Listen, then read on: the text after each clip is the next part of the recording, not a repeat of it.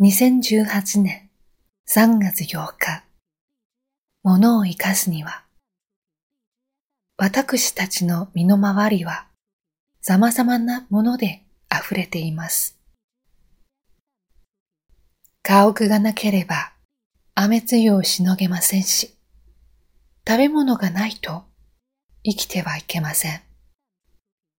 仕事を進めるときも、機械や工具、種類など関連するものが必要です。それぞれのものに役割があり、働きがあります。大切に扱えば、そのものが持つ本来の力を寸分に発揮して、私たちの生活に役立ってくれます。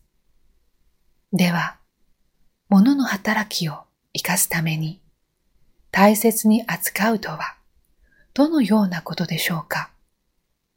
日常生活の中で考えてみましょう。例えば、雨に濡れたまま床に放置されているような衣服は次に美しく清潔な状態で着ることはできません。塩炭の鍋や食器類がシンクに置かれたままになっている状態では、それぞれの役割を十分に果たすことはできないでしょう。脱いだ衣服を洗濯し、次に着られる状態にする。食器類を洗って棚へ戻す。